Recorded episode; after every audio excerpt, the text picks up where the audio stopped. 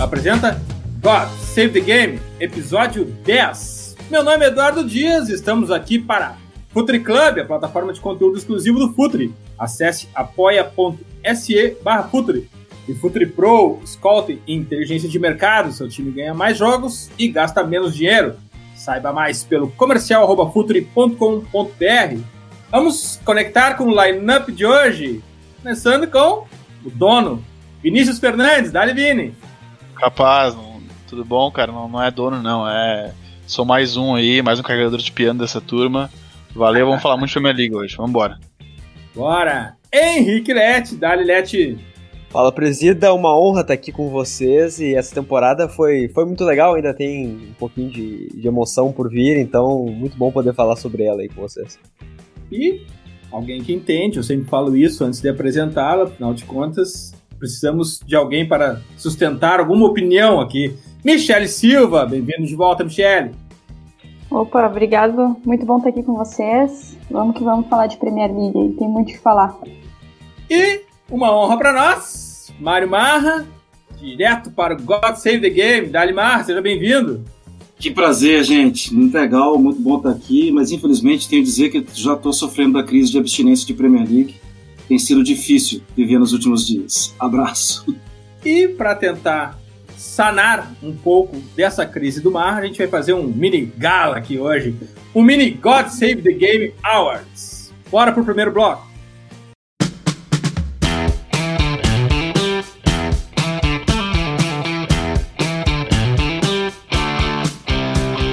Vamos começar o nosso God Save the Game Awards, a gala do podcast, mas com a regrinha. Não pode repetir. Então, já que é o primeiro bloco, já que a coisa tá, tá suave, vou começar, vou dar, dar essa moral para Michele. Michele, qual é o grande jogador dessa Premier League? Nossa, mas aí eu fui premiada né, com a, a obviedade do, das perguntas, né? Uh, bom, óbvio que eu vou escolher o Kevin De Bruyne. Uh, acho que é uma escolha que estava na, na, lista de todo mundo uh, pela temporada que fez, por igualar o, o Henry no número de assistências em uma temporada da Premier League, né, totalizando 20. e principalmente porque eu acho que o que o Kevin De Bruyne fez essa temporada superou até mesmo o próprio Kevin De Bruyne que a gente está acostumado Uh, jogando mais, obviamente, porque na última temporada ele teve questões de lesão e tal, uh, mas principalmente por pelo que ele fez assim enquanto craque, assim, que algo que me chamou muita atenção, vou destacar só um parênteses para deixar o pessoal falar, que foi o fato dele ser um craque muito marcador, muito uh, responsável e importante na parte sem bola também. Então, meu voto vai pro, pro nosso belga aí da Premier League. E aí, Mar, será que a Michelle foi tão óbvia como ela mesmo disse? Será que ela foi tão óbvia assim? Sobrou para ti, ou pelo menos já está arriscada da tua lista, Kevin De Bruyne. Quem é para ti, então, o, é. grande jogador da Premier League? Então, eu acho que essa questão da obviedade é quando a gente reflete no, no, no tipo do prêmio, né? É, é, um prêmio que fala do individual, né? É, e o individual, acho que não teve para ninguém. Né? Mas como já teve o escolhido pela Michelle, eu vou então no individual que mostrou muito também do coletivo. Eu vou no Henderson. Para mim, inclusive, ele não é o melhor jogador do Liverpool, mas é impressionante como ele é, acertou o time, como ele foi o famoso pau para toda obra.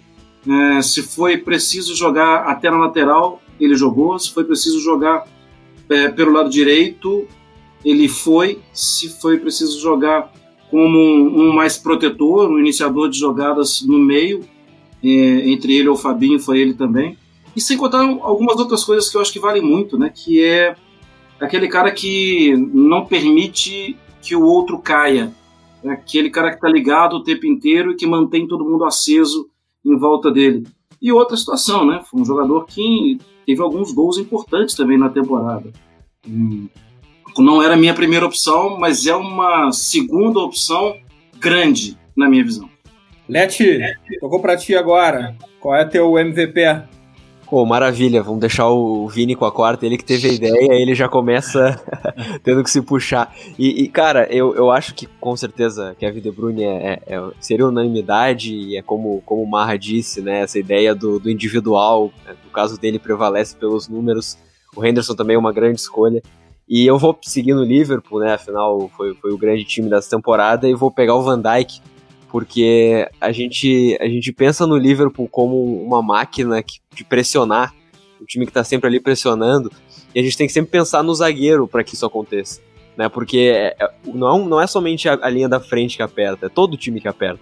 Até o goleiro sobe bastante. Então essa linha muito alta, ela deixa o zagueiro vulnerável. E se ele não tem uma tranquilidade, se ele não tem uma qualidade para jogar ali, é, aliada, claro, a questões físicas, ele tem que ser um cara rápido, de bastante mobilidade, ele vai se ferrar.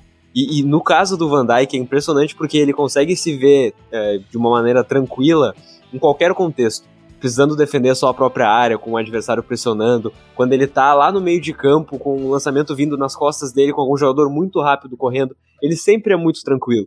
E essa tranquilidade, ela, ela, ela é levada pro resto do time, e eu, eu sinto o Van Dijk como uma, um cara insubstituível no, no Liverpool. É, você pode encontrar muitos outros zagueiros que sejam bons, mas um cara que pra estar tá ali do jeito que ele tá e sendo importante de, de tal modo, é, ele é um cara que eu, eu sinto que o, o, Liverpool não, não teria um cara mais perfeito do que ele para estar tá ali desde que ele chegou e, e, com tudo que o Liverpool fez. Então, o meu voto vai nele, claro. Não é, não seria a minha primeira opção, mas eu acho que é uma opção muito boa, né? Porque a gente, a gente pensa no, no Liverpool sólido, a gente tem que pensar no Van Dijk lá atrás. Vini, teu MVP? Então, uh, surpreendentemente, o cara que eu vou escolher não seria minha primeira, mas seria minha segunda. Uh, é, é um, para mim, os principais geradores de jogo desse time do Liverpool são os laterais. Acho que não tem como falar desse time sem citar Alexander Arnold, que uh, foi o líder de assistências do Liverpool na temporada. Ele fez um, uma, uma, uma temporada impecável, perfeita tanto do ponto de vista ofensivo quanto defensivo, que ele evoluiu bastante. Ele é um jogador com um jogo bastante amadurecido, toma boas decisões, não é mais aquele cara impulsivo e é muito incrível como ele pode ser tão maduro, uh, tão consciente do, do, seu jogo, sendo tão jovem, né? Ele para mim é escolha porque eu acho que ele simboliza a, a, a cara ofensiva do Liverpool dessa temporada, que é um Liverpool que muitas vezes viu os adversários trancando a rua, colocando ônibus na frente da defesa, principalmente em Enfield. A maioria dos adversários que enfrentam o Liverpool, dentro ou fora de casa, uh, adota uma postura mais defensiva, né, por óbvio. Então acaba que o jogo sobra muito no pé dos laterais. Isso é muito comum uh, em, nesse tipo de equipe. O Flamengo, por exemplo, é um time também que a, a bola sobra muito nos laterais e o título da Libertadores passou muito pelos laterais. O Liverpool não foi diferente. E, e os laterais do Liverpool decidiram demais e botam um asterisco para o Alexander Arnold, para mim foi o, principal jogador do livro.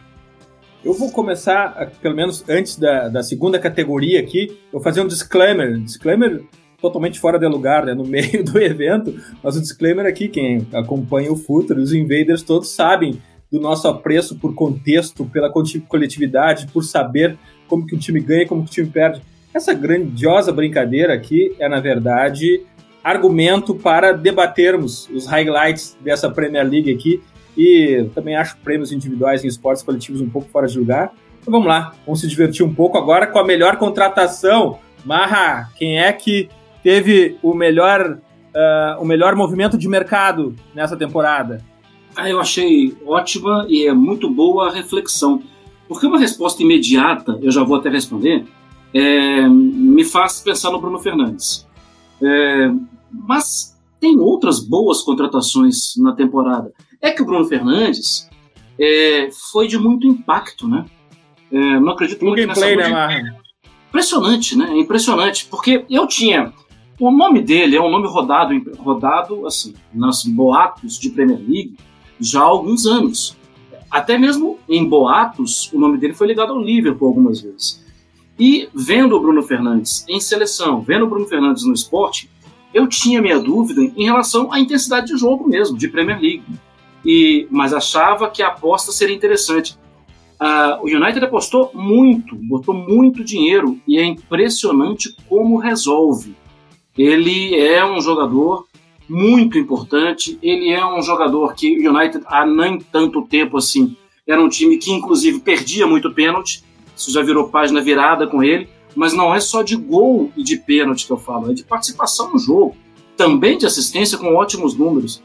É incrível como foi, para mim, uma contratação perfeita de um jogador que eu realmente, antes, não pela qualidade, mas pela intensidade do jogo, tinha as minhas dúvidas.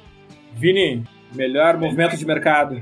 Então, uh, dessas opções, tem uma que eu sei que o Let gostaria muito de falar e outra que eu acho que a Michelle gostaria de falar. Não vou revelar qual é. Uh, então eu, eu, vou numa terceira que acredito que ninguém ia, ia escolher, que é o Ayosi Pérez. Uh, que eu acho que ele fez uma temporada muito consistente no, no, no, no Leicester. Ele é um jogador uh, muito talentoso. Eu acho que o Brandon Rodgers conseguiu utilizar bem ele. Uh, e é muito legal ver o Ayosi Pérez jogando num time de vocação ofensiva, um time propositivo, né, um time que ataque, que gere jogo. Porque ele ficou muitos anos na, no, Newcastle, e o Newcastle há um bom tempo joga um futebol mais pragmático, que ataca com pouca gente, então é aquele cara que recebia mais balão e agora está tá tendo a oportunidade de ser, nessa Premier League, ter a oportunidade de ser um ponta que entra na área, com liberdade para fazer diagonais, aí o jogo dele aparece. Ele é um jogador muito talentoso e por isso meu voto é nele. Let, movimento de mercado. Eu, eu tinha pensado em algumas opções, né? E talvez nem citaria que o Vini eu, eu, ele não se referiu, mas ele pontuou levemente, e claro, é o Lo Celso no Tottenham. Né, e eu acho que eu vou falar é, dessa, dessa contratação, porque é como eu comentava com vocês antes, o arco narrativo do Lo Celso ele é muito interessante. A gente tem um, um, Bruno Fernandes que já chega indo super bem, tem o Jose Pérez que entra na equipe já entra como titular e, e bem adaptado no Leicester, mas o, o Lo Celso é diferente, ele chega e chega com muitas dificuldades. Primeiro porque existe a troca de um treinador, e nem com um treinador antigo, que havia pedido a contratação dele, o Pochettino ele já havia se adaptado, porque ele tinha se lesionado com a seleção e até novembro ele não foi titular da equipe. E a partir de novembro, ele não só foi titular, como foi um cara extremamente importante pro Tottenham do Mourinho. Né? E ele, assim que o Mourinho chega, ele não é um titular. Ele tem que ganhar esse espaço.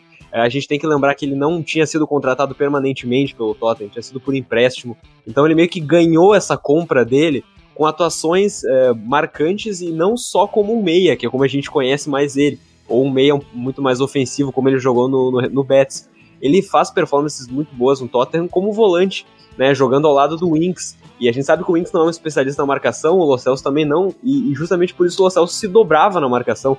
E ele conseguiu ser importante de, de, de uma maneira que a gente não esperava dele na primeira temporada e trazendo uma expectativa para as próximas. Eu acho que todo esse arco dele de, de começar sendo um, um, jogador contratado, existe uma expectativa sobre ele, depois talvez até uma decepção, porque ele não, não vinha fazendo muita coisa para o que ele é hoje, que é uma peça com certeza chave do time para a próxima temporada. Eu acho que todo, toda essa, essa narrativa é, me faz votar nele sem, sem ter um pouco de medo por estar tá sendo um pouco clubista, talvez. Eu acho que a, é, é uma história bonita, uma história legal e que certamente ele nos próximos anos vai, vai ser um cara muito importante pro Tottenham. Então essa primeira temporada dele é marcante justamente por isso. Michele, quem é que fez o melhor movimento de mercado? Então, acho que deixaram para mim, né, o eu vou, eu vou falar de um cara que não jogou na última temporada, né? Mas ele já estava esperado no time há um bom tempo. E eu acho que para os torcedores do Chelsea valeu totalmente a espera, que é o Pulisic, né? Uh, uh, te, assim, ele não foi uh, um cara que jogou a temporada inteira e fez uma super temporada, porque ele teve lesão, ele teve todos esses problemas, mas eu acho que ele foi muito importante assim na, nessa reta final e principalmente do ponto de vista de, da carência que ele vinha para suprir, né? Porque uh, tu tem aí o Lampard com, enfim, sem poder contratar, com a ausência do Hazard, e aí tinha toda aquela pressão de realmente ser um sucessor, digamos assim, do, do belga, né? Então, acho que o Pulisic, ele, ele, ele pode ser nomeado aí como uma, uma grande contratação da temporada. Uh, o Chelsea fez um ótimo movimento de mercado, é um cara jovem, um cara difícil de marcar. Estou para dizer que Ainda a gente precisa de ver outra temporada dele, ver como é que ele vai se segurar fisicamente, uh, principalmente agora que ele lesionou, né, na final da FA Cup. Mas tem um potencial enorme de ser um dos caras mais difíceis de marcar da, da Premier League, assim, pela facilidade com que ele chuta com as duas pernas e poder de desequilíbrio. Uh, e para finalizar, eu só queria fazer um parênteses, já que eu sou a última dessa categoria, que eu queria destacar a contratação do Ancelotti também no Everton que acho que foi muito importante assim para o Everton, era um movimento que já era esperado, porque a gente sabia que o time podia entregar mais e acho que uh, pode vir um grande uma, um grande time aí para a próxima temporada, principalmente potencializando o nosso brasileiro na Premier League, né, o nosso Richarlison. Uma premiação séria e conceituada, como God Save the Game Awards, não podia deixar de fora o maior flop. Vini, quem flopou? Quem é o jogador que flopou? Já emenda aí um time também, faz voto duplo aí. Boa, time boa. E, e jogador de flops. Então, uh, uh, time, uh, eu vou votar no Aston Villa, que eu esperava bem mais Aston Villa, acabou ficando. Fiquei muito feliz que o Aston Villa ficou pela tradição dele e por ter alguns jogadores que eu gostaria de ver mais tempo na Premier League, e sobretudo o Wesley, né, que acabou tendo uma lesão grave, e, e também o Douglas. Eu acho que são jogadores com, com bom potencial, gostaria de ver mais tempo, mas eu acho que o, o, que o Dan Smith tinha nas mãos. O Dan Smith ele foi muito elogiado, acho que talvez mais pela. pela como, como diria o Let, pelo arco narrativo dele, que é um cara que é da cidade, ele é de Birmingham, é um torcedor do Aston Villa, levou o time para uma final de Copa, então foi muito falado, mas eu acho que, uh, o que ele tinha nas mãos algo para fazer mais do que ele fez durante a, a, a Premier League, então eu, destaco o Aston Villa. E de jogador, eu, eu vou destacar uh, o Joelinton, esperar bem mais do Joelinton, Lógico que a primeira temporada dele na, na, na, Premier League, tem que ressalvar tudo isso. Jogou num time que não ataca muito, né? O, comentário do, do Newcastle. Uh, mas, mas eu achava que, que ele é um cara que ia se firmar mais. Assim. Ele, mesmo voltando de lesão, ele ficou na reserva do Gale, por exemplo, várias vezes. O Gale é aquele jogador que uh, é do Newcastle há muito tempo. O Newcastle já emprestou ele várias vezes, é um jogador bem comum, assim. E o Joelito não conseguiu em nenhum momento, assim, uh, se firmar como um jogador indiscutível do, do, do, Newcastle. E o que eu esperava do Joelito, na verdade, se não gols, um cara que fosse um grande ator ofensivo, um cara que, que saísse da área, fizesse pivô, uh, gerasse jogo, porque essa é uma característica dele no Hoffenheim. Então, eu, talvez eu tenha criado mais expectativa do que ele poderia oferecer nessa temporada, mas ele me decepcionou um pouco. Michele, teu flop, time e jogador. Então, acho que time eu vou destacar um, talvez o Let fique chateado comigo. uh, mas. Eu vou eu, concordar a... contigo, Michele. Tava na tua lista. Uh, assim, eu vou destacar o baixo desempenho, digamos assim, do Tottenham, uh, apesar, uh, fazendo aí alguns parênteses, né? Eu destaco o Tottenham porque eu esperava mais de um finalista de Champions League, mas considerando todo o contexto e o que, que se passou desde aquela final contra o Liverpool até hoje, que nem se classificou para a Champions League, eu acho que dá para a gente pontuar, por exemplo, a perda de jogador importante, como o Eriksen, por exemplo, mas também tem uh, justamente isso que, que, que o, que o Leti falava no começo ali, do, da, da, chegada do Lo por exemplo, o próprio Ndombele, que ainda a gente ainda está esperando, digamos assim, mas uh, que tem, um, tem potencial, que a gente já viu jogar muito bem. Uh, mas também tem a demissão do, do, do né? A chegada do Mourinho. Eu ainda quero ver o que, que o Mourinho uh, pode oferecer para esse Tottenham ali, trabalhando com pré-temporada, tudo certinho. Mas pensando assim como um finalista de Champions League, a forma como foi o campeonato do Tottenham seria o meu, meu flop, digamos assim. E de jogador, acho que é, provavelmente estava na lista de muita gente também, o Kepa, né? Porque eu, assim, eu se esperava que ele fizesse uma temporada melhor do que a primeira. É, ela foi pior, tem aí aspectos defensivos para se considerar nessa análise, obviamente, né? O time do Sarri ele defendia muito com a bola. O, o time do, do Lampard não tem tanto essa valência, mas ainda, ainda assim oferece certa consistência ali. Enfim, se esperava que o Kepa salvasse um pouco pelo valor investido, pelo potencial que ele tem, e se nota um Kepa bem seguro, que não decidiu jogos a favor para o Chelsea, se encontra. Uh, e, e eu acho que aquele vídeo do. Esse vídeo que surgiu nas redes sociais aí essa semana, semana passada, não me lembro, uh, da, mostra muito do, dos jogadores do Chelsea gritando por Kepa na hora de uma bola aérea, mostra muito dessa desconfiança que há da equipe em torno dele. Então, para mim, foi uma decepção, digamos assim. Leti, teus flops.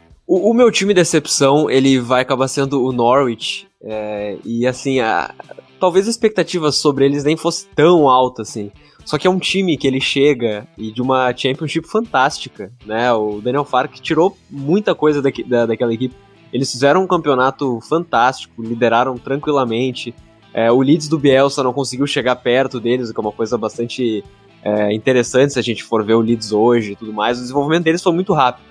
Só que eles não conseguiram botar uh, nada disso em prática na Premier League. teve alguns momentos em que, tudo bem, a gente até achou que ia ser alguma coisa melhor. O jogo deles contra o City, ele, ele é muito marcante, né? Porque é, é, um time que dá pra ver que todas as ideias que eles tinham foram bem feitas e, e tinha como ganhar com aquilo. Só que não, não foram consistentes o, o suficiente, principalmente jogando contra equipes é, de, de nível mais baixo. Né? O Norwich ele tentava é, propor o jogo, tentava ter essa ideia de uma saída sustentada, curta, chegar no ataque com, com poucos toques, até teve um início interessante com o Puck e tudo mais, mas não, não sustentou isso e, e parou de ser competitivo. Era um time que, quando tinha essa dificuldade para criar, não conseguia competir, não conseguia jogar de diferentes maneiras que às vezes um time que tem uma qualidade técnica um pouco inferior tem que se render. E a gente viu times nessa temporada, que provavelmente vão ser citados aqui, que souberam é, ter essa arma de, tá, a gente não tem tanta qualidade técnica, vamos tentar ganhar de diferentes maneiras. E faltou isso pro Norwich, então a minha decepção como um time vai para eles. E uh, o flop da contratação, a Michelle cita, ele antes para mim é o, é o. É um dos jogadores mais caros dessa, dessa temporada que foram contratados. O, ele vinha de uma temporada brilhante pelo Lyon, muitos times queriam ele. Uh, tanto que o Tottenham gasta o seu, o seu recorde em contratação, que não era uma coisa que o Tottenham gostaria de fazer, a gente sabe qual é a política deles para contratar. E o Tottenham consegue contratar esse cara por um valor muito grande, pagar um salário muito grande, o mesmo salário do Kane, né, que o salário dele. E, e, ele, a decepção não é nem pela parte técnica, porque tecnicamente ele é um grande jogador e ele mostrou isso muitas vezes. É, é muito pela questão física. Ele não consegue completar um jogo inteiro. E na primeira vez que ele completa um jogo inteiro, ele vai como titular pro, pro outro jogo e se machuca com 10 minutos de jogo. Então ele é um flop para mim por não ter mostrado uma adaptabilidade para jogar na Premier League e botando em xeque até o, o, futuro dele no próprio time. E, pô, é um cara que eu tenho so, nenhuma dúvida de que, ah, em termos de técnica, ele tem tudo para ser um dos melhores da posição. Só que se, se, você não tiver um pouquinho de físico e ele não mostrou ter nada, ele, você não vai conseguir render. Então é, é uma decepção muito grande porque é, a temporada passada dele pelo Lyon foi muito boa e ele não havia demonstrado essas fraquezas. Então foi um, uma decepção é, muito grande, é, mostrando algo que a gente não tinha visto dele. Talvez, ah, a fragilidade defensiva, tudo bem, ele até tinha mostrado isso no Lyon. Agora, desse jeito, sem conseguir dar um pique no, no jogo e ele, às vezes ele entra no segundo tempo e já entra cansado. Tipo, como assim, né? Um jogador custou tanto. É, ainda existe uma, uma expectativa em, em, torno dele. O próprio Mourinho já disse que não, não, não tá pensando em vendê-lo. Mas é, é uma decepção, é inegável. E, e, vai totalmente ao encontro do rendimento do time no, de um modo geral, né? Então a minha decepção vai, vai nele. Marra, teus flops. Vamos lá, e acho que vocês vão ter uma manchete. É, não seria o meu, a minha maior decepção, minha maior decepção obviamente já foi citada, mas quando a gente pensa que nos dois últimos anos e compara o último, e eu não estou falando de desempenho, que eu acho o desempenho fantástico, é o time que mais me dá prazer de ver jogar, mas se a gente olha a pontuação e olha também, inclusive, o número de derrotas, o Manchester City é uma decepção. É, com o olhar, repito, não no campo, mas o olhar talvez é, mais chato, mais ranzinza, é, eu acho difícil se a gente voltasse no tempo, voltasse no final de, da temporada 2018-2019, se alguém virasse para você e falasse na próxima edição o Manchester United vai ter oito derrotas e o City vai ter nove, fatalmente você ia dar gargalhada. E, e toda decepção que nós citamos aqui, ela partiu de um ponto de comparação. Ah, o Tottenham chegou à final da Liga dos Campeões, o Norwich jogou muito bem, foi o campeão da Championship. Um, o Aston Villa tinha algo a mais para dar, porque tinha, uma, tinha feito uma boa competição e tinha algumas contratações que poderiam ser interessantes, a sequência de trabalho. Qualquer coisa que você citar, você vai falar: o Manchester City ele não foi a final da Liga dos Campeões, mas ele foi o campeão daquela forma. O Manchester City contratou e manteve em sequência de trabalho. então, não é a minha maior decepção, mas eu me assusto quando eu paro para olhar na tabela e faço a conta: 99 menos 81. É incrível a diferença que o Liverpool conseguiu colocar em cima do Manchester City no campeonato. E como jogador, aí parece até que eu tenho, eu estava usando uma linha lógica de raciocínio, né? Como jogador, agora chuto o balde completamente, porque em algum momento, sim, esse aqui, este que nos fala, acreditou no Ozil. Em algum momento ele acreditou quando chegou o Arteta, foi a primeira coisa que eu pensei. Falei, putz, eu acho que pode ser a hora. acho que ele vai despertar no Ozil alguma coisa de cara, te conheço, eu sei o que você pode fazer e eu sei que você pode me ajudar muito. Porque a gente está falando de qualidade, de qualidade com a bola, de um jogador privilegiado, de capacidade técnica. É... E até no início a ideia dele era essa mesmo. Mas o Ozil decepcionou também o Arteta. Então, eu que sempre espero um pouco mais desse, desse jogador, e talvez desse tipo de jogador, eu tenho que colocar o Ozil de novo como minha decepção. É, e o Ozil já deve ter algumas estatuetas de flop de anos mais anteriores em casa. Bom, aqui nessa gala do God Save the Game, o Smoking tá apertando, essa gravata borboleta também tá desconfortável. A Michelle tá de salto alto, vestido de gala também. Então a gente vai ali se ajeitar, dar uma descansada e volta no segundo bloco.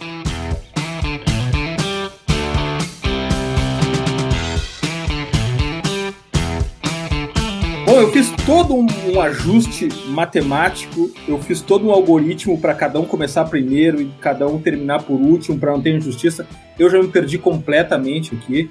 E vamos para a categoria de melhor técnico. Vamos lá, Vini. Melhor técnico, começa contigo. Então, vamos lá. Uh, eu vou, vou, no Chris Wilder, que eu acho que o trabalho que ele, que ele, que ele fez no, no Sheffield foi incrível. Acho que ele, ele conseguiu reconhecer a limitação que o time dele tinha e que para enfrentar aquela liga ele precisava de um jogo mais protegido, mais físico.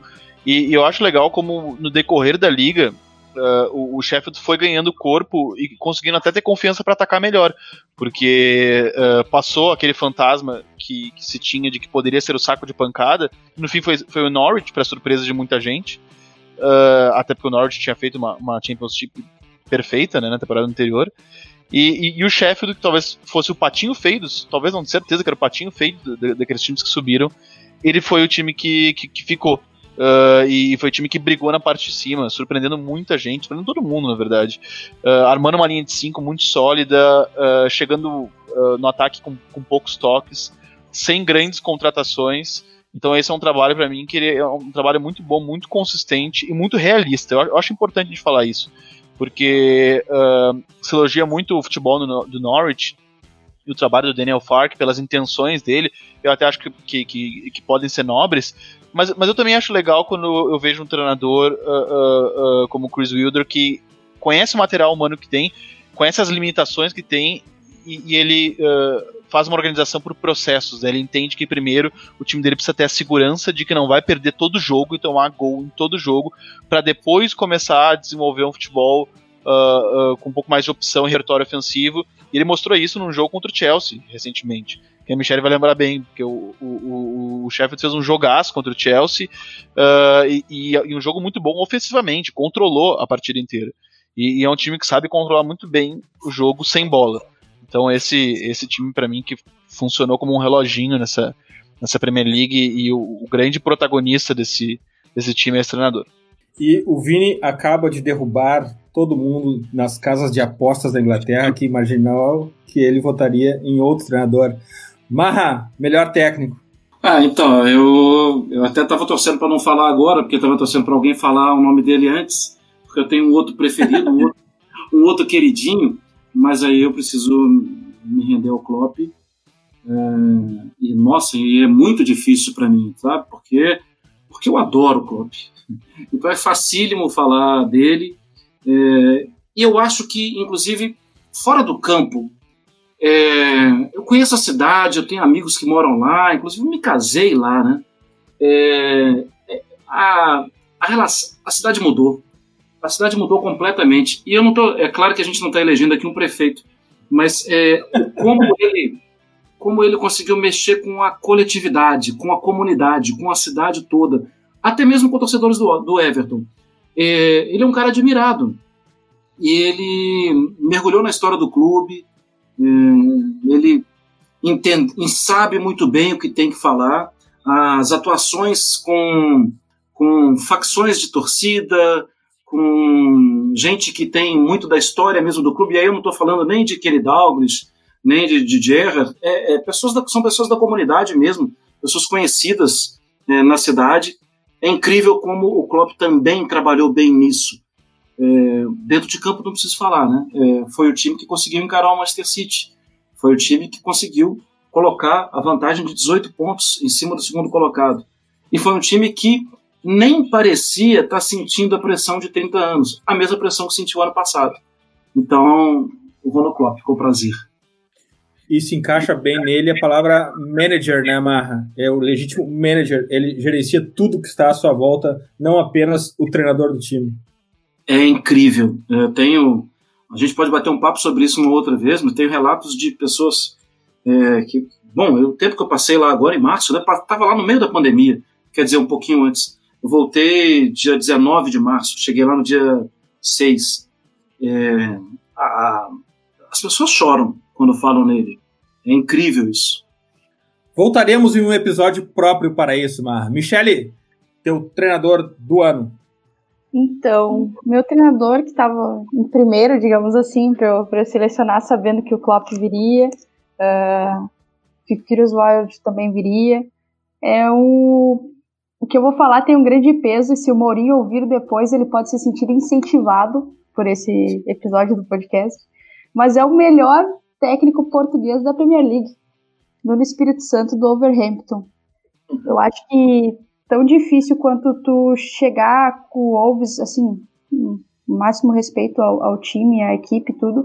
Uh, mas a gente sabe que a Premier League é uma liga muito competitiva e o Overhampton na temporada passada ele foi a grande sensação assim da temporada. Talvez ele viveu parecido com o que o Sheffield está vivendo. Uh, muitas pessoas passaram a acompanhar a equipe isso foi muito legal. Assim como já tinha aqueles torcedores, né? Uh, e eu acho que tão difícil quanto tu chegar onde o Wolves chegou na temporada passada, aquele sétimo lugar, é tu se manter ali conhecendo a liga como ela é, sabendo, por exemplo, que tem as reviravoltas, como teve a reviravolta do United, por exemplo. E o Nuno conseguiu fazer isso, conseguiu manter um, um, um elenco aí bem, uh, bem redondinho, digamos assim. Uh, conseguiu potencializar outros jogadores também, como o Adama Traoré, que fez uma temporada muito boa, foi muito importante, garantiu muitos pontos para o Wolves no, no decorrer da temporada. É um time que tem muito. que eu lembro de quando enfrentou o Liverpool, pensei assim, bah, não dá para deixar.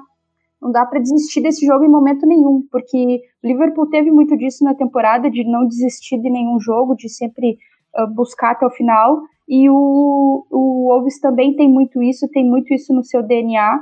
E o Nuno também soube potencializar a dupla que já fez sucesso na temporada anterior. Novamente teve bons momentos nessa, que foi o Jimenez e o Diogo Jota. O Jimenez novamente fez muitos gols, então acho que é muito difícil que tu consiga se manter assim uh, uh, lá em cima na primeira parte da tabela.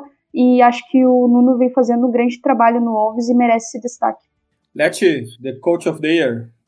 Hoje eu tô o cara das, das historinhas, né? Mas eu, eu acho que quando o teu time toma 9 a 0 e, e tu consegue de alguma maneira reverter um cenário que parecia trágico e, e tudo tá levando para a mesma coisa, é, o cara ele, ele tem estrela, né? Então o meu voto vai, claro que não é o melhor treinador para mim na Premier League, mas ele é, é, um voto digno pro, pro Ralph Hasenhutel, porque é, essa história do, do é, todo a reviravolta do Southampton nessa temporada, né? Pra, é um time que a gente esperava bastante, porque teve um, um fim de ano passado bom, uma temporada passada boa, e eu até cito eles como um time para ser observado né, no, no TPI que a gente faz sobre, sobre a Premier League no início da temporada. E depois daquele 9x0 eu até me lembrei da minha situação e, putz, por, por que, que, eu vou falar desse time, cara? É por isso, ele me mostrou depois, né? Porque tem um poder de reação incrível. Ele, ele te salvou, Leti. Resumindo, salvou. ele te salvou. É por isso. Exato. Isso aqui é um agradecimento para ele, muito mais que um voto. E, cara, é, ele pega o time e ele mantém as ideias dele, ele não fez nenhuma mudança radical. Ele mudou uma, uma coisa na formatação tática, ele fez o time talvez é, ganhar alguma confiança para pressionar um pouquinho mais alto, para ele mudou, deixou o Oriol Romeu como um volante reserva, que vinha sendo um volante titular deles, apostou no Royberg como primeiro volante, isso funcionou. Ele ao lado do Ward-Prowse foram os meio-campistas que mais recuperaram bolas. Né, em toda a Premier League. Então, ele apostou nesse modelo, o clube apostou nele, mesmo depois de um, de um de um baque como esse, 9 a 0 uma das piores atuações da história da Premier League. E então essa, essa reviravolta tem, tem muito nome do, do Danny Ings, tem muito nome do Royberg, tem muito é, o nome, talvez, do, do, do, próprio pessoal que segurou o Hasenhutel, mas o nome dele é o maior de todos, assim, porque é, comandar uma reviravolta como essas é, não é para qualquer um e serve de exemplo para muita gente, né? A gente tem tantas derrotas muito menores que acabam definindo fim de trabalhos, né? Fins de trabalhos. Imagina um 9 a 0 como seria lidado em, em diferentes locais, então o meu voto vai nele sem nenhum remorso. Uma categoria que eu gosto muito, melhor underdog. Michele, quem é que foi além das expectativas? Quem é que foi além do orçamento? Quem é que fez mais com menos? Quem é teu underdog da temporada, Michele? Bom, já que o Vini citou o técnico desse time na, na pergunta anterior, eu vou, eu vou uh, citar ele agora, uh, o Sheffield, obviamente. Eu acho que uh, foi a sensação dessa temporada, até citei a, na outra resposta, mas eu acho que por mais que ele tenha ficado ali na nona colocação, estava sempre brigando ali com o Wolves por aquela sétima posição, sexta posição, Uh, mas eu acho que foi muito, muito legal assim, acompanhar o Sheffield essa temporada pelas ideias, como o Vini destacou, e principalmente por, por, essa, por ser um time muito bem organizadinho, muito bem encaixado. Percebia muito bem que uh, cada jogador em campo tinha muito concreto na mente a percepção do jogo, o que, que, o que, que deveria fazer em cada, com cada adversário, o que, que, como deveria trabalhar, e dominou muitos times, inclusive o Chelsea que o Vini citou, uh, fazendo isso, dominando o jogo, controlando o jogo, e eu acho que tem muitos méritos uh, no trabalho do técnico e também tem, tem muito mérito de trabalho de uh, departamento médico, da parte física, porque foi uma das equipes que mais me chamou a atenção no que se refere a, a, a parte física dos atletas, né? Tu, tu via um Sheffield que pô, corria o jogo inteiro, super cheio de gás e defendia com uma disciplina, com uma organização tática muito muito forte, que a gente sabe que defender exige muito dos atletas também. E, e, e quando saía, saía em ataques rápidos, tem as trocas dos laterais com os zagueiros, algo muito legal de observar também. E tu via que era uma equipe que passou ali redondinha até o final do campeonato. Acho que teve aí, as, as, se não me engano, três derrotas finais. Mas eu acho que a temporada do Sheffield ela tem que ser muito uh, valorizada, assim, muito elogiada uh, porque não é fácil o time subir da, primeira, da segunda divisão e ir para a Premier League enfrentar esses times. Uh, e aí falo de diversos times, porque uma das coisas mais legais da Premier League é isso, de tu ter times tanto da parte mais de baixo da tabela quanto da parte mais de, de cima competindo muito e os 90 minutos do jogo. Então acho que não tem como não destacar o Sheffield nessa categoria. Assim. Aham, o underdog que te seduziu. É, durante muito tempo o Leicester, né? mas eu vou no Leicester. Eu estava louco para citar o Southampton, ainda bem que o Led citou, porque eu queria muito citar o Rafa Serrota também, é, porque eu acho muito, muito legal o que, que aconteceu. Mas é, o, Leicester, durante muito tempo da competição, ele disputou o segundo lugar. Né? Era ele e o City pau a pau, era aquela observação de tudo que estava acontecendo. E até mesmo o Leicester participou dessa mudança, ainda que indireta, é, do, do Southampton, né, porque foi o Leicester que fez aquele 9 a 0 fora de casa. É, um time que me dava muito prazer, que eu adorava ver os laterais, tanto que eles voam. É, a saída do Ricardo Pereira que prejudicou demais. O Tio do outro lado. O Tillemans é um jogador que, para mim, é um jogador especial, é, bastante interessante. A forma como ele tem uma visão de jogo diferente dos seus companheiros.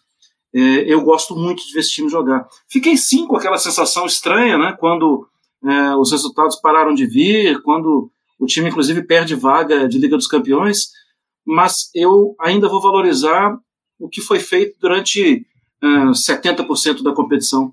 Esse time, durante uma parte, disputou título, durante outra, uma grande parte, disputou a segunda colocação e acabou melancolicamente disputando uma vaga e perdendo de Liga dos Campeões, mas se superou.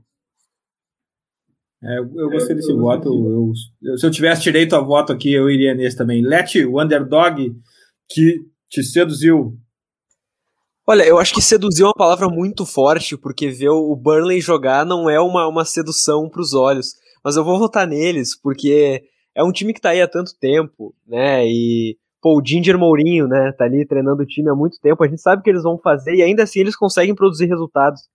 E na temporada passada, eu acho que a maior decepção né, do, do Burnley desde que eles foram a Premier League, porque é um time que correu sérios riscos de rebaixamento até certo ponto, eles conseguiram se manter, acho que na 16 ou 15 colocação, mas o, o, trabalho feito ali ele, ele foi muito sólido e, e, foi um time que a gente fala muito do Sheffield, acho que todo mundo votaria aqui no Sheffield se pudesse. É, mas o, o Burnley terminou com a mesma pontuação do Sheffield, os mesmos 54 pontos. Então eu, eu acho que é muito válido a gente pontuar que existe o Premier League tem espaço para times com, com ideias diferentes, para times que às vezes abdicam de, de ter a bola para competir e, e, e, ainda assim conseguem revelar alguns talentos com a bola, como é o caso do Dwight McNeil, que eu acho que é um jogador para o futuro na Inglaterra. E então meu voto ele vai no Burnley, é, não por, por ficar seduzido com eles jogando, mas por achar que eles surpreenderam muita gente, é, terminando na parte de cima da tabela, na metade de cima da tabela. É, não foi uma temporada como a penúltima, que eles vão para os playoffs da, da Liga Europa, mas foi uma, foi uma temporada de destaque e, e, que eles conseguiram se manter tranquilamente na Premier League. Então o Sendeich ele, ele tem esse, esse mérito e eu, eu, eu aproveito para parabenizá-lo né, por essa temporada, dando esse, esse voto de, de melhor underdog para eles. Vini, teu underdog.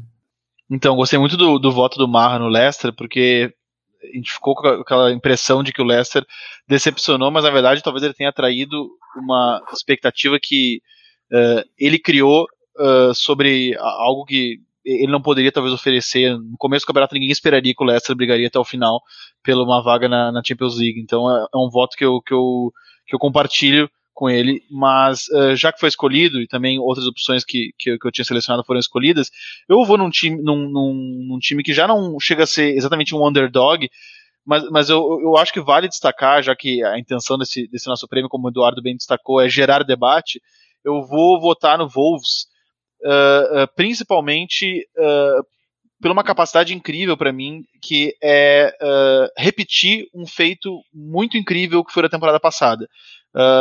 o Wolves ele chegou com uma super expectativa sobre ele, e é muito difícil quando o time é um azarão do ano anterior, o grande azarão do ano anterior. Se a gente fizesse essa eleição no anterior, provavelmente um de vocês teria votado já no, no, no Wolves, ele não seria o quarto voto.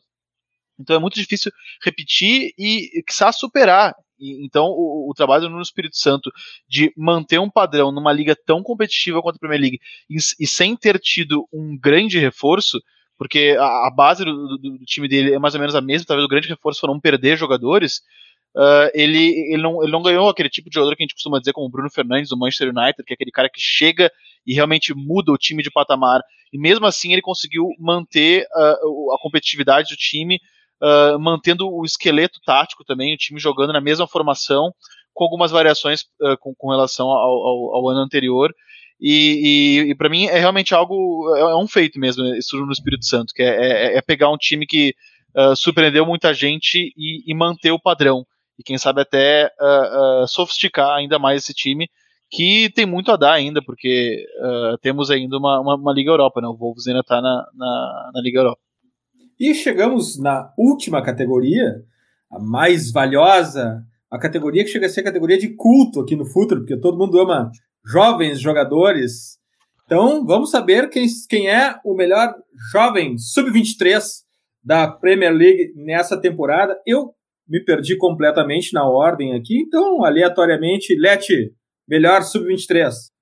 Ah, é, eu, eu acho que eu vou roubar o voto de todo mundo, e é até meio injusto, né? Um cara que já é o melhor lateral direito do mundo, ele ter ainda 21 anos, né? O cara é 98, ele, faz o aniversário no, no, final do ano, então meu voto vai no Trent Alexander-Arnold, não tem, ele, ele foi votado é, pelo Vini como o melhor jogador da Premier League, então não é nenhum absurdo votar nele como o melhor jovem também, né? Líder em assistências no time, é, sendo uma arma no ataque extremamente fundamental para o Liverpool, né? Porque é uma grande responsabilidade esse lateral do Liverpool hoje, porque ele recebe a bola o tempo inteiro e o time confia muito nos cruzamentos dele. Então, um jogador de 21 anos não sucumbir à pressão e jogar de maneira que ele joga é, torna o voto nele como melhor jovem muito fácil, né? Então, é, a gente é até prazeroso a gente saber que vai ter um cara para os próximos 10 anos e ele já está tendo um talento tão, tão grande e demonstrando ele tão cedo. Então, meu voto vai nele e, bom, peço desculpa por ter roubado o voto de todo mundo. Faremos um TPI dele contra Kimmich. Uma hora só falando sobre isso. Marra, teu sub-23. Ai, ai. Bom, sim, eu fui roubado, mas não tem problema. dá para criar. E eu, mas eu não vou roubar ninguém, não. A minha forma de falar bem do, do Southampton, então, vai entrar aí, com o Walker Peters. É, Lado direito, a melhora que o Ralf Anserruta deu ao time, especialmente na reta final. É, um jogador que talvez tenha que voltar, né? Volte ao, ao Tottenham. Mas é, é, incrível como ele não me pareceu mais aquele outro jogador. Ele me pareceu mais maduro, mais competitivo, inclusive mais forte, né? mais rápido. É, não era a minha primeira opção, não era nem a segunda. Eu estou deixando a tranquilidade para dar o prêmio a um ou dois jogadores do United e os companheiros mas eu faço questão de citar minha forma de incluir nos meus votos aqui o Southampton vai no Walker Peters. Vini? Vamos lá. Uh, e só apontando o Walker Peters, ele é aquele lateral Premier League, né? Tem, tem DNA de Premier League, carimbo Premier League, é lateral físico, fecha bem a linha, uh, tem resistência para fazer aquelas diagonais uh, longas. Ele é um, um jogador selo Premier League, mas uh, o meu voto vai pro. Uh, eu, eu, poderia votar num dos jogadores do Manchester United, realmente, como, como o Marra falou. Uh, mas, o, o, meu voto, na verdade, é uma homenagem a esse jogador, o, o, Harvey, o Harvey Barnes, jogador do, do, do, Leicester, porque ele foi muito regular, ele é um cara muito competitivo. Se ele não é um jogador brilhante do ponto de vista técnico, na comparação com outros da geração dele, ele é um cara que ele entregou uh, muita competitividade para o time do Brandon Rodgers quando o time precisou uh, e, e, muita regularidade também. Ele é um jogador que, que sempre me impressionou pela maturidade, sobretudo sem bola. Ele é um cara de muito valor, assim, ele me lembra um pouco o, o papel que, que ele tem para esse Leicester, me lembra um pouco o papel que o Albrighton tinha naquele Leicester campeão uh, uh, inglês, aquele time icônico. Então ele é um cara muito bom e acho natural que ele seja subavaliado justamente porque ele não, ele não é um jogador que talvez tenha um grande drible ou mesmo um chute fora da área, não faz tantos gols, mas é um cara que manteve a regularidade de modo que uh, muitos jogadores uh, uh, passaram, a, o, o, Leicester mudou de formação ao longo da temporada e ele sempre esteve mantido entre os titulares justamente porque o Bruno Rodgers confia muito nele e tem razões para isso. Teu Golden Boy, Michele? Então, eu vou surpreender E, na verdade, acho que o pessoal, a torcida do United, vai ficar um pouco irritada, porque eu não vou dizer ninguém do United, uh, apesar de ter, a gente saber que tem dois aí que merecem, uh, mas meu voto vai pro Mason Mount, do Chelsea. Porque eu acho que para um jogador da idade dele, uh, só, vi, só 21 anos, se não me engano, ele fez uma temporada assim de Premier League muito regular, muito boa, e às vezes foi até um pouco injustiçado, digamos assim, por ele ser um cara que às vezes o jogo dele não está diretamente ligado a, um, a, um, a um, uma ação definitiva de gol, mas as movimentações que ele faz em campo elas são muito importantes.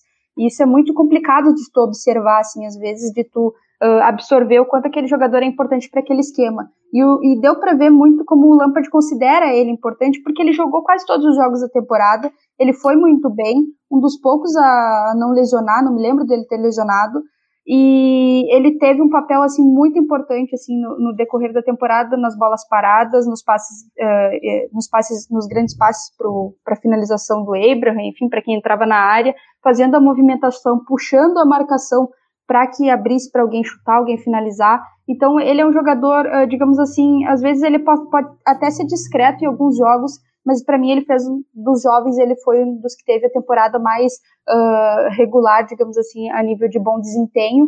E eu acho que ele, ele merece muito ser citado por ser a primeira dele. Nem parecia que ele era a primeira temporada dele. Acho que ele foi muito bem um homem de confiança aí do, do Chelsea. E só para citar um, fazer um parênteses pequenininho, uh, Walker Peters chega a ser engraçado que o, uma das coisas que eu pensei justamente pro Tottenham é a questão de lateral e, enfim, Walker Peters aí dando sopa, né? God Save the Game precisava desse, desse episódio. A gente precisava dar um ponto final nessa temporada para, a partir de agora, já nos, nos próximos encontros, já olhar para frente. Como é de costume, a gente está sempre olhando para frente, tentando prever a próxima curva. A gente vai encerrando por aqui, não sem antes passar para todos os convidados a nossa pergunta padrão de fim de episódio. Marra, no que prestar atenção nas próximas semanas do futebol inglês? É, bom, eu estou muito de olho no que está acontecendo no Newcastle. É, quero ver o que vem pela frente. E para mim é muito mais extra-campo, né? Hum, vou, vou, tenho observado muito essas, essa questão da venda, compra. Conversei com um advogado que é o papa no assunto, né, o Daniel Gui, há algum tempo. Até ele também está meio surpreso com os acontecimentos. Então, confesso que eu virei quase que um leitor diário do Chronicle, que é o jornal local lá de Newcastle, para meu foco está muito girando nos próximos dias do, do time alvinegro. Marra, muitíssimo obrigado. Volte sempre, tu é da casa. Muito obrigado, fiquei muito feliz e peço desculpa por tantas vezes ter sido convidado e ter sempre furado. Não, mas teremos outras grandes oportunidades. Valeu, obrigado. Leti, as próximas semanas do futebol inglês. A gente ainda tem alguns jogos, né, presida pelo campeonato, é, campeonatos europeus, né, não só a Champions League como a Liga Europa, então meu destaque vai justamente para a Liga Europa. Acho que o United já tá com a classificação bem encaminhada, né, botou 5 a 0 fora de casa no Lask, mas o, a, a, situação do Wolverhampton ela é um pouco mais delicada, um empate em casa, em 1 um a 1 um, contra o Olympiacos, e eu acho que vale a atenção, né, porque a gente tanto falou desse time aqui hoje como uma surpresa, como um, um time que tem um, um, grande treinador, como no Espírito Santo. Então ele, ele pode muito bem se provar num, num cenário europeu, e, e, eu não duvido que eles consigam chegar um pouco mais longe na, na Liga Europa, focando única e exclusivamente nela. Eles têm time para isso, eles têm jogadores para isso, como o Raul Jimenez e o Adama Traoré, que está jogando muito nessa temporada. Então, é, o meu olho para os próximos dias é justamente para o Wolverhampton e o que eles podem fazer na Europa. Valeu, Leti. Até a próxima. Valeu, presidente. Uma honra. Michele, que prestar atenção nas próximas semanas do futebol inglês? Então, uh, eu acho que um, os playoffs da, da, Championship, né? É sempre bom ficar de olho. O Brentford contra o Fulham, o Mitrovic voltando, o artilheiro da, da competição. Uh, Para mim é um destaque muito rápido, assim, mas Uh, eu acho, eu ia citar o Wolves na Europa League, mas acho que vale também o pessoal ficar de olho nos playoffs, que sempre são jogos muito, emo muito emocionantes, assim. Uh, ano passado foi, enfim, sempre é, sempre é muito legal de observar e ver depois que às vezes esses jogadores eles se dispersam por outros clubes, né? Então, o pessoal que às vezes gosta de acompanhar só os times grandes, às vezes um jogador do, do Fulham ou do Brentford pode acabar indo para um, um outro time uh, da ponta da tabela também e já se preparar para o que enfrentar na Premier League, né? Então é basicamente isso. E no mínimo, né, Michele, são os jogos que decidem muito e muito dinheiro. Valeu, Michele. Muito obrigado, foi um prazer. Até, até a próxima. Vini, que ficar de olho nas próximas semanas? Então, eu vou de Europa League também, mas em vez de Wolves, eu vou de Manchester United. Eu estou muito curioso, já que o United conseguiu a classificação na, na, na Champions League, uh, de como ele vai encarar essa Liga Europa se ele já está com o modo férias ativado ou se uh, ele realmente está tá interessado. Ele tocou 5 a 0 no, no Last Lins, no, no, no, jogo de ida, uh, né, vai passar sem nenhum problema uh, no, no, jogo da volta no Old Trafford, mas depois ainda tem times bem interessantes nessa Liga Europa, o, o próprio Wolves, né, que foi destacado aqui, depois tem Inter de Milão, Bayer Leverkusen, Uh, o Eintracht Frankfurt, que é um time sempre uh, competitivo, embora tenha tomado três na, na, na ilha do Basel, mas enfim, uh, é, é uma Europa League e eu estou muito curioso para ver como o, o, Manchester United vai encarar esse, esse, esse campeonato e, e, também como o Solskjaer vai encarar isso, né? Porque o Solskjaer ele, ele é um cara que ele, ele necessita de afirmação. embora o, o, o final de temporada do Manchester United tenha deixado uma impressão muito boa, muito positiva, ele é um cara que sofreu muitas críticas no decorrer da temporada. Me parece que, que o título talvez tenha mais importância para ele, Solskjaer, do que para boa parte dos caras do elenco. Principalmente porque uh, é um elenco que as pessoas têm muita esperança por terem jogadores muito jovens, mas são caras como o Mason Mount, como o, o Rashford, por exemplo, que eles sabem que se não vencerem essa Liga Europa, na temporada que vem eles estão disputando a Champions League. Então, tipo, beleza. Agora, pro Solskjaer, talvez não seja assim tanta certeza de que ele faz parte dos planos para os próximos anos do Manchester United. Então, esse é um campeonato muito importante para ele. Eu estou muito curioso para ver como é que o, o, clube institucionalmente vai encarar ele. Eu vou torcer muito para o United na próxima temporada para ouvir mais o Solskjaer do Vini aqui no podcast. Valeu, Vini. Valeu, cara. Sempre um prazer. Abração. Eu adoro o futebol inglês, eu adoro a Premier League e é um imenso prazer esse God Save the Game. Futeboleiras, futeboleiros, nós somos o Futuri e temos um convite para vocês. Pense o jogo. Até a próxima.